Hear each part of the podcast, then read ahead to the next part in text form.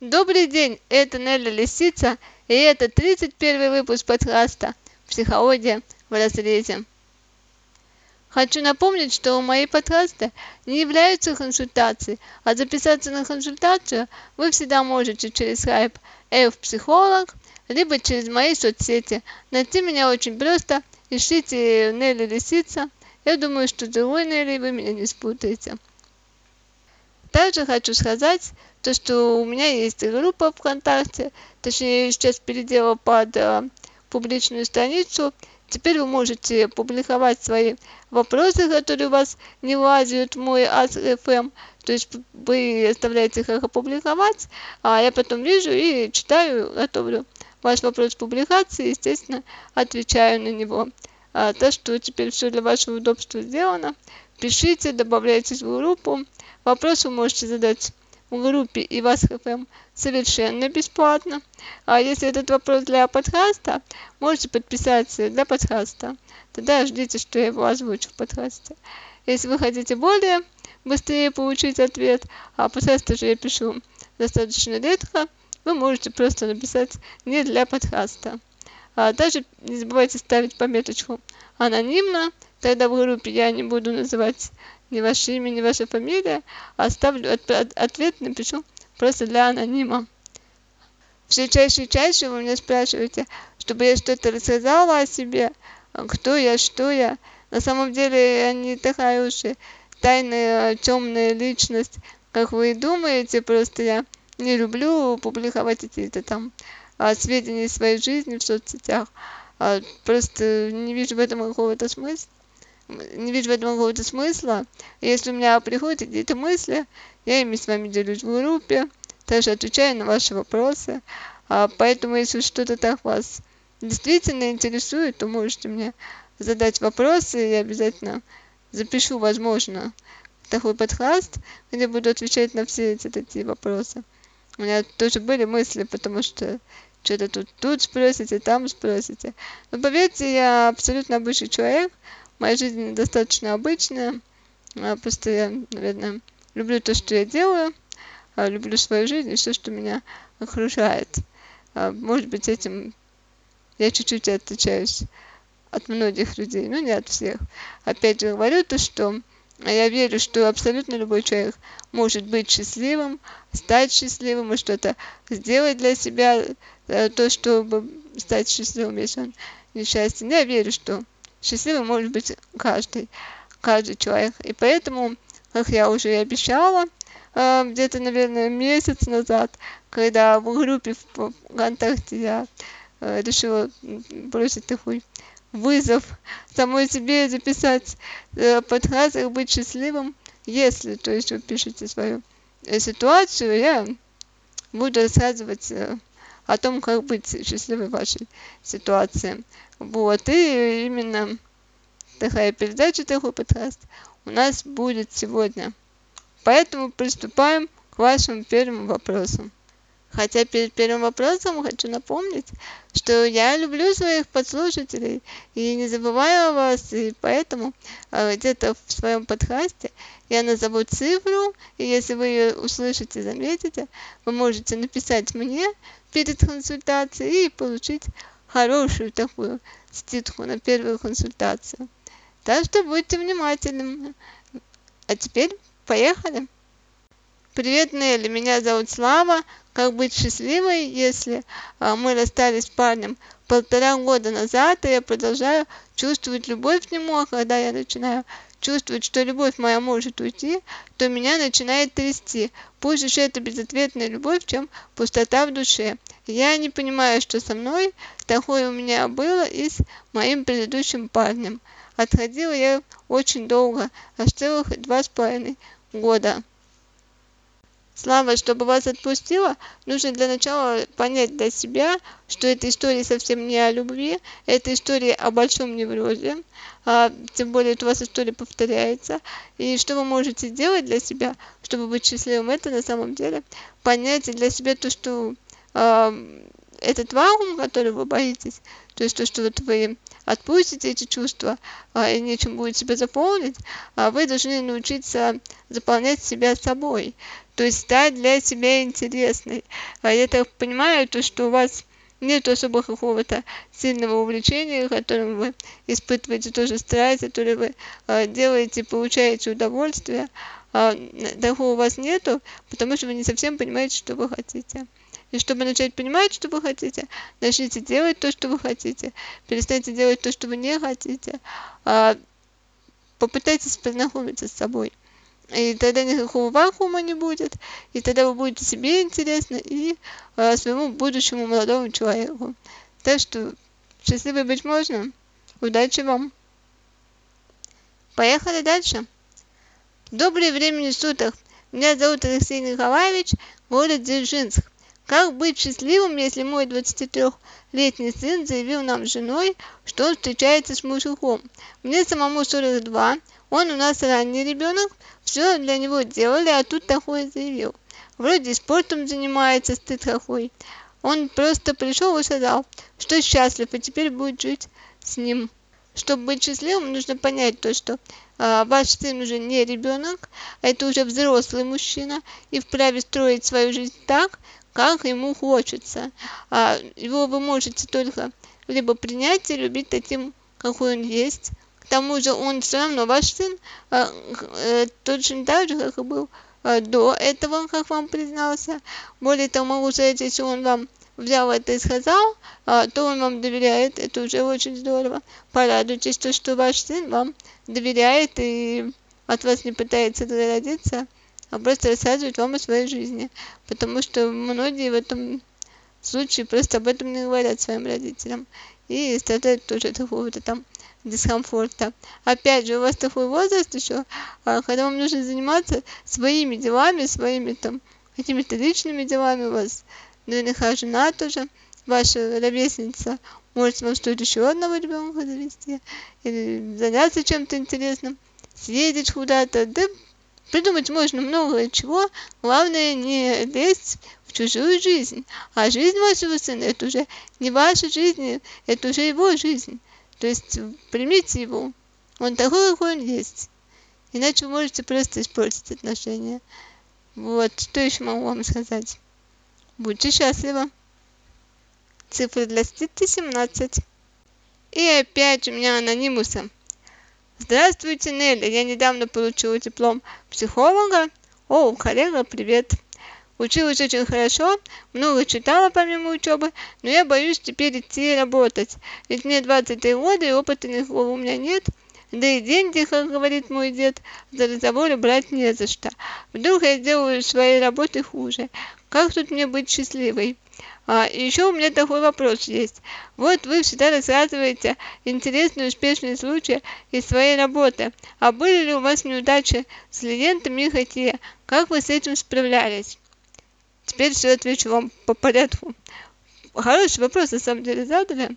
А, я могу сказать о себе то, что я стала, наверное, психологом еще до того, как получила свой диплом. У меня в то время была хорошая знакомая, она психолог, она была моя наставница, на меня, можно сказать, учила, много чего мне рассказывала, и первые клиенты у меня были непосредственно от нее.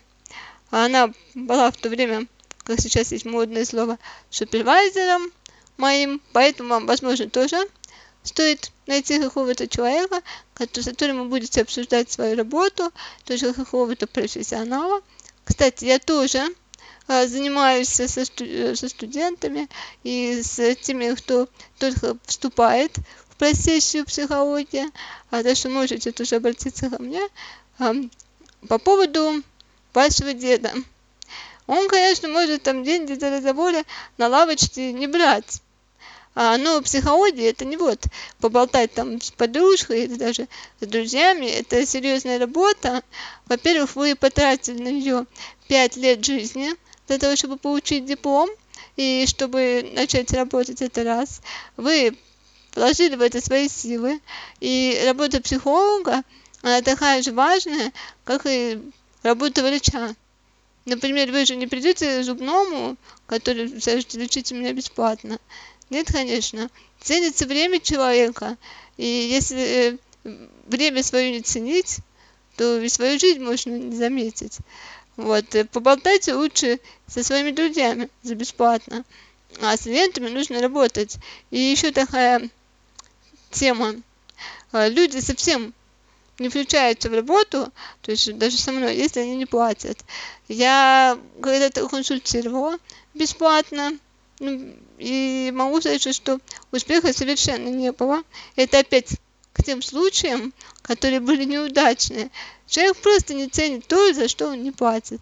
То есть он может сидеть на консультации, тут я могу распинаться, объяснять ему, говорить ему, но он не включится. У меня был такой случай, то что ко мне пришел тогда наркоман, а мне привела его, по-моему, мама, и она, естественно, за него хотела заплатить. Я ему сказала, то, что нет, я не буду с ним работать, потому что он не сам платит, он мне такой говорит. «Ну, я же наркоман, а, у меня нет денег, у меня нет работы. Я говорю, ну если ты не захочешь быть наркоманом, ты найдешь деньги на консультацию со мной, а, заработаешь, твое дело как ты это найдешь. Он пришел ко мне через пару месяцев, и мы начали с ним работать. И это уже был успех. А по поводу неуспеха, а, у меня был случай, а, точнее даже не один случай был, наверное, в начале своей практики.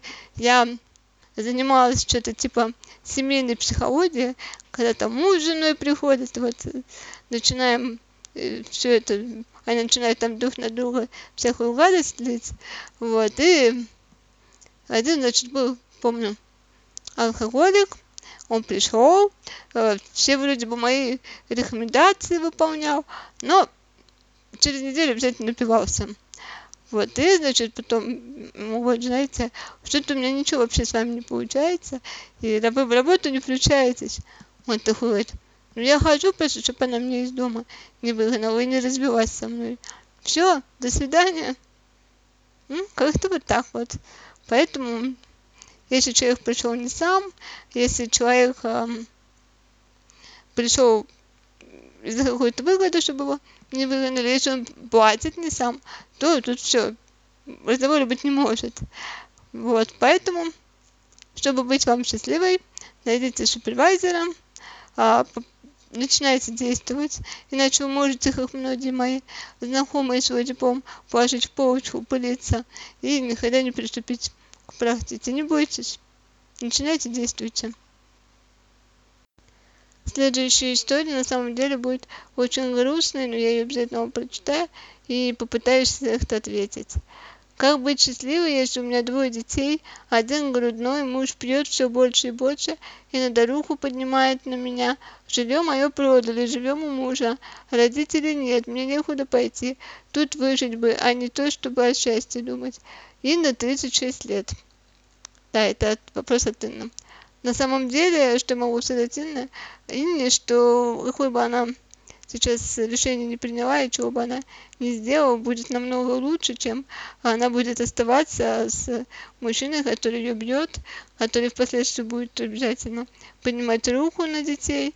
Это будет э, на самом деле очень тяжело, и дети вырастут невротичными. А я, наверное, схожу в жестокую для вас вещь, но даже в вашем случае будет куда лучше дать детей на попечение государства. Это будет более даже здравое решение, чем оставлять их с отцом-садистом. И тем самым вы сами э, там находитесь и тоже испытываете постоянно физическое насилие, моральное насилие, и унижение, и подавление, это все, все.